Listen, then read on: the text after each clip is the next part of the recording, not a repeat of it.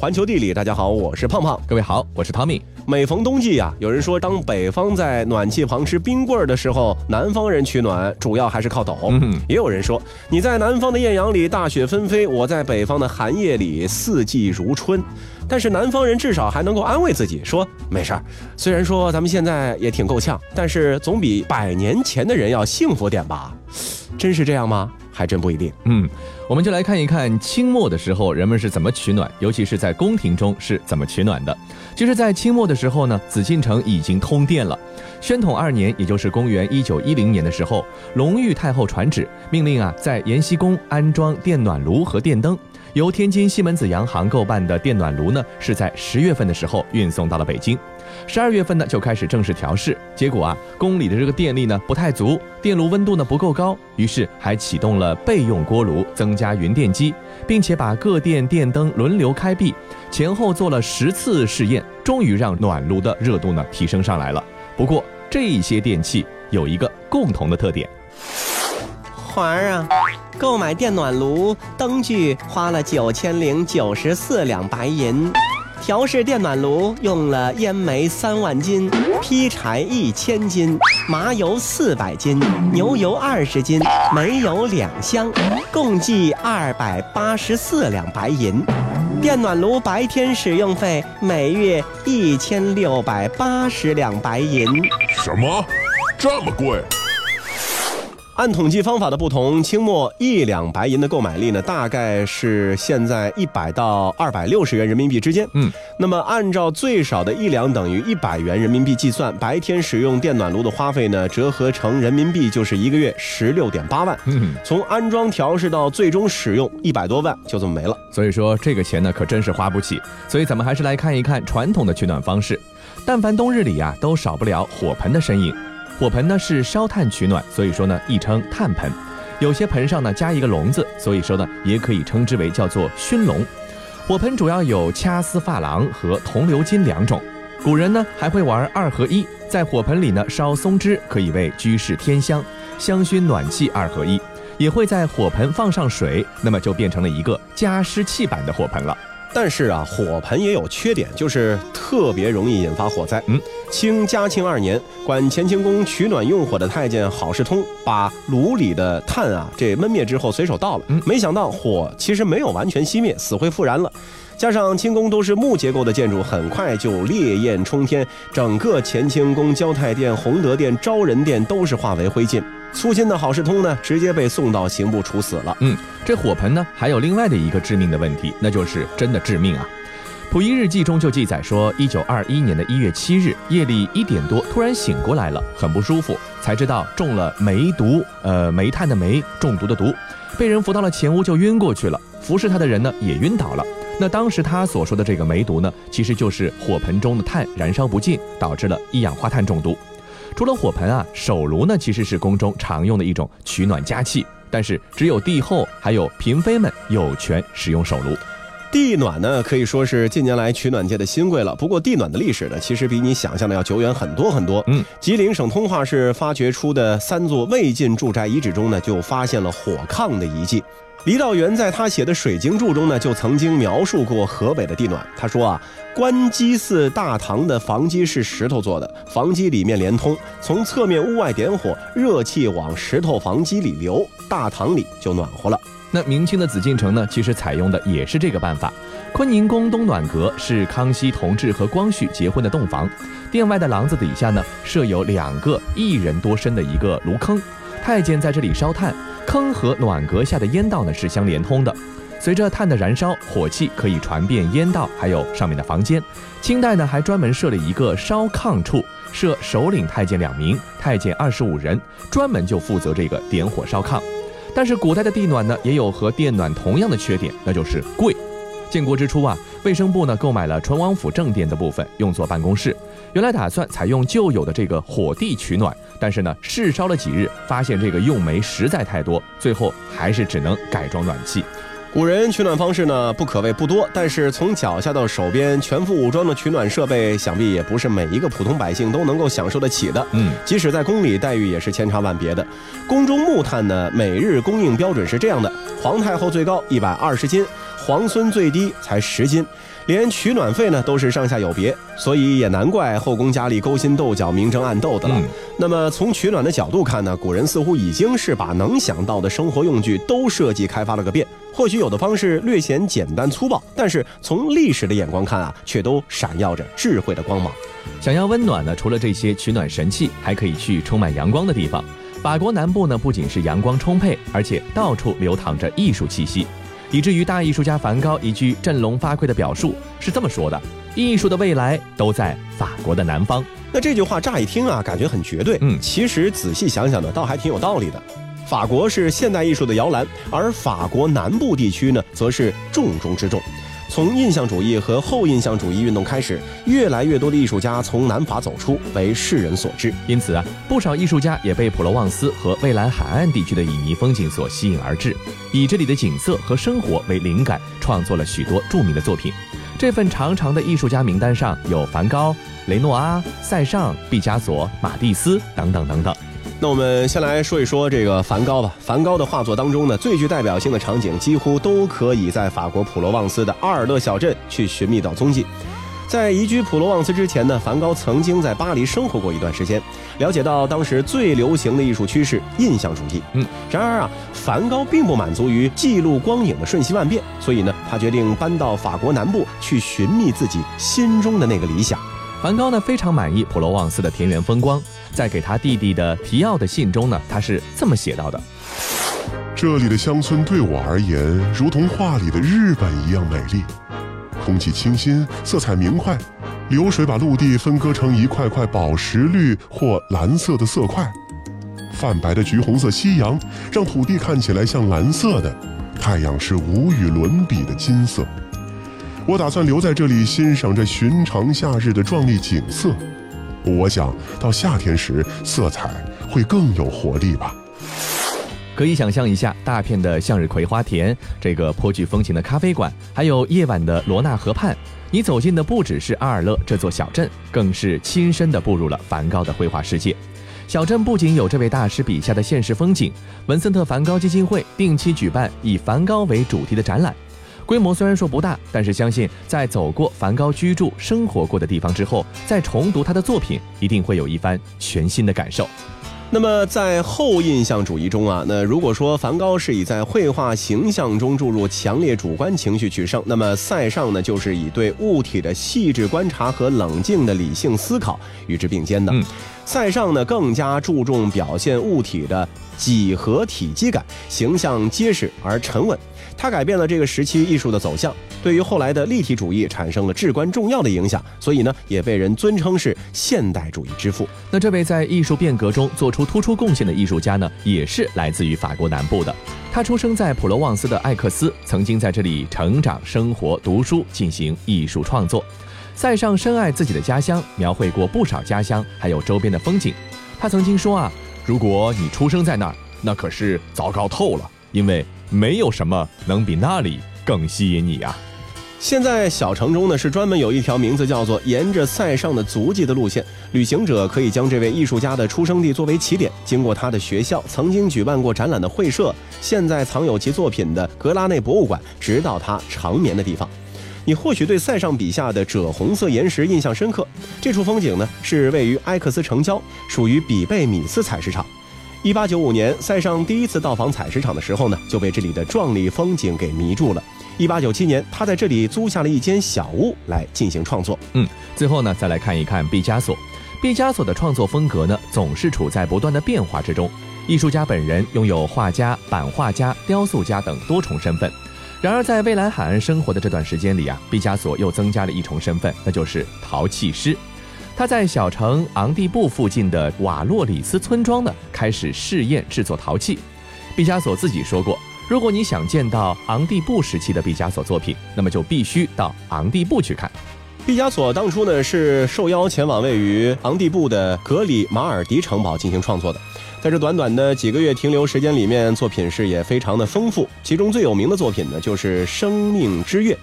现在这里已经是被改建成了毕加索博物馆，展示了大量的油画、素描、石板画、雕塑作品。当然了，也少不了他在这里发现的全新的艺术形式——陶器制品。依恋坐在我旁边，厚厚的想念，岁月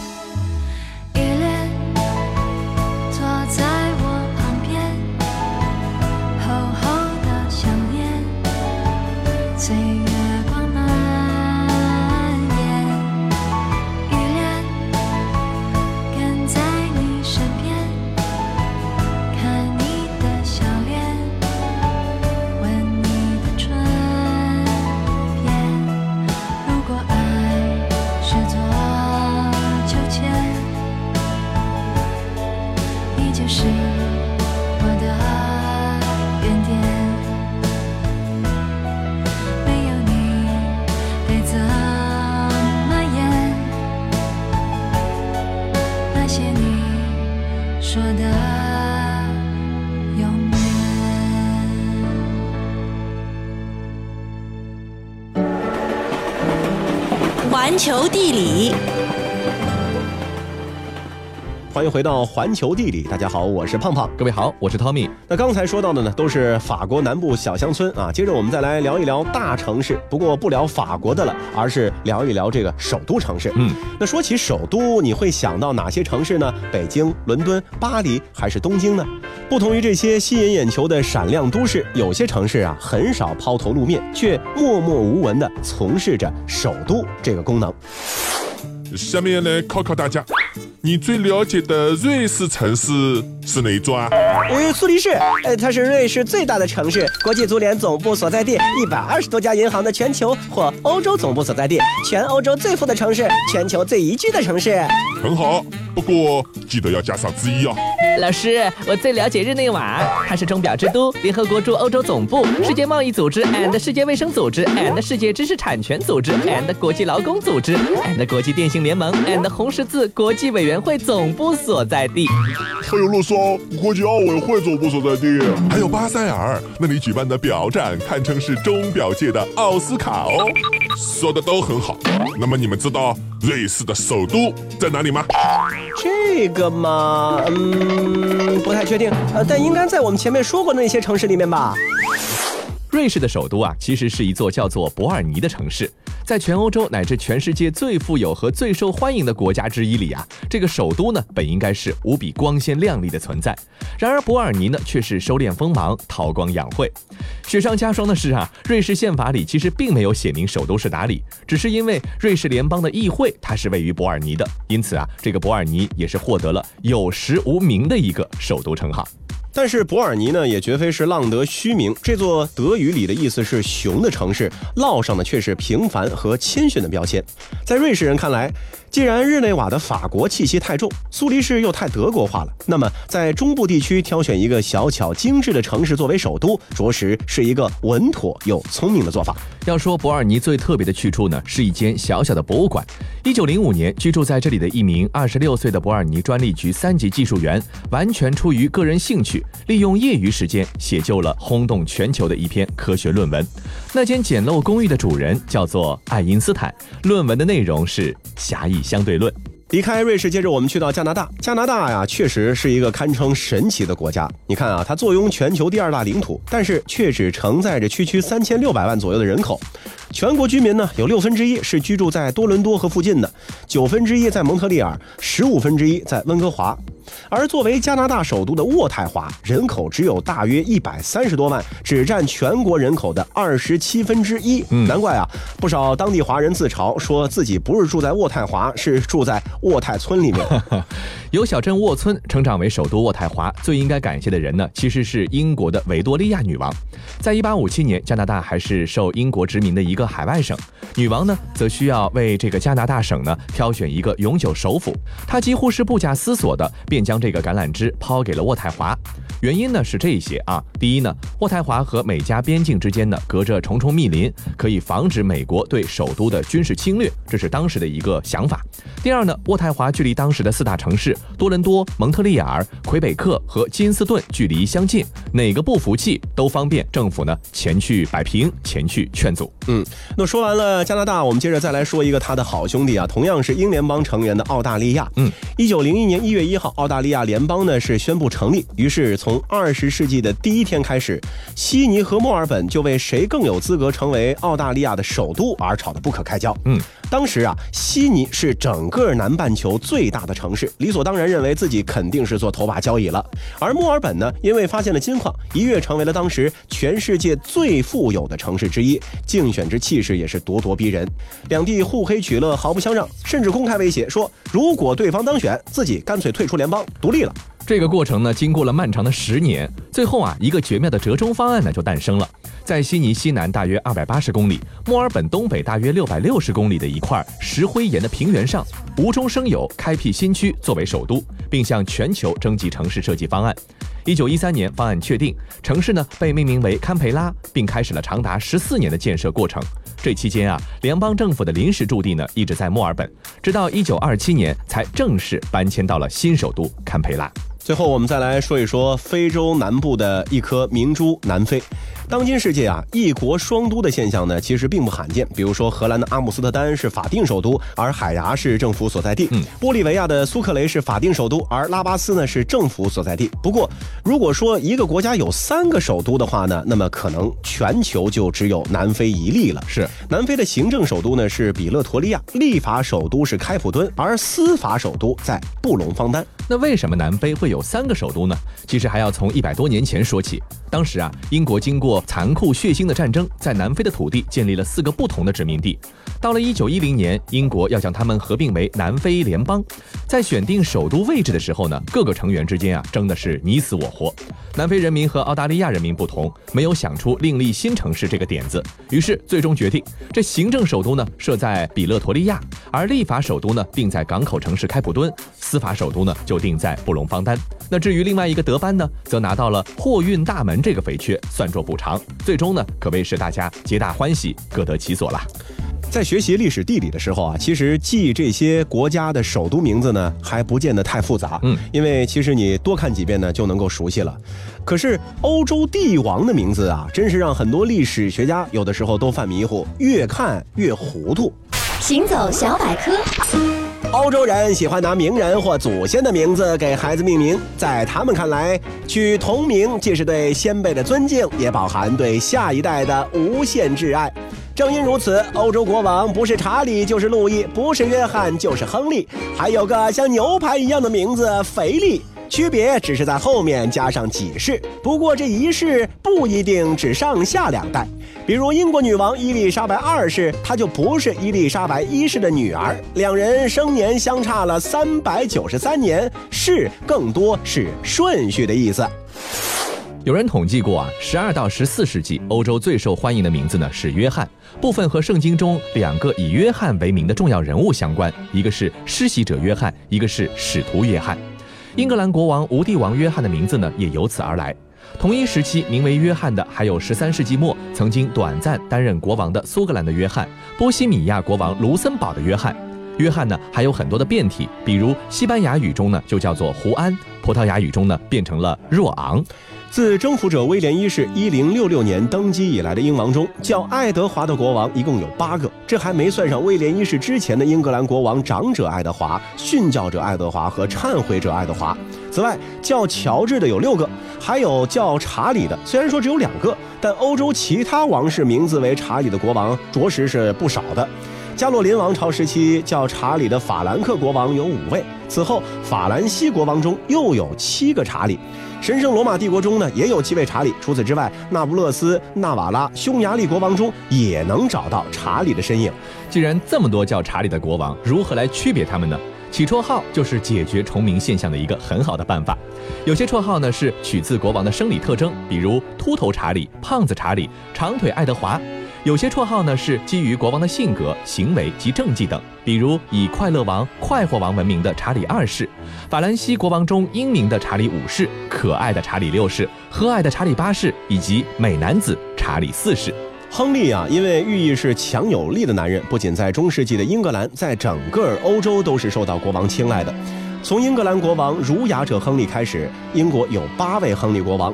法国卡斯蒂利亚王国分别有四位亨利，还有七位神圣罗马帝国皇帝以亨利命名。这还没算上那些以亨利为名的西欧大封建主和一大批中东十字军国家贵族。绰号呢，依旧是区分他们最好的方法。以亨利四世为例，柏林布鲁克的亨利四世指的是英格兰国王，伟大的贤明的亨利四世是法国波旁王朝的创建者，无能者亨利四世则是卡斯蒂利亚王国的国王。那相比亨利啊，路易则是法国国王最爱用的名字。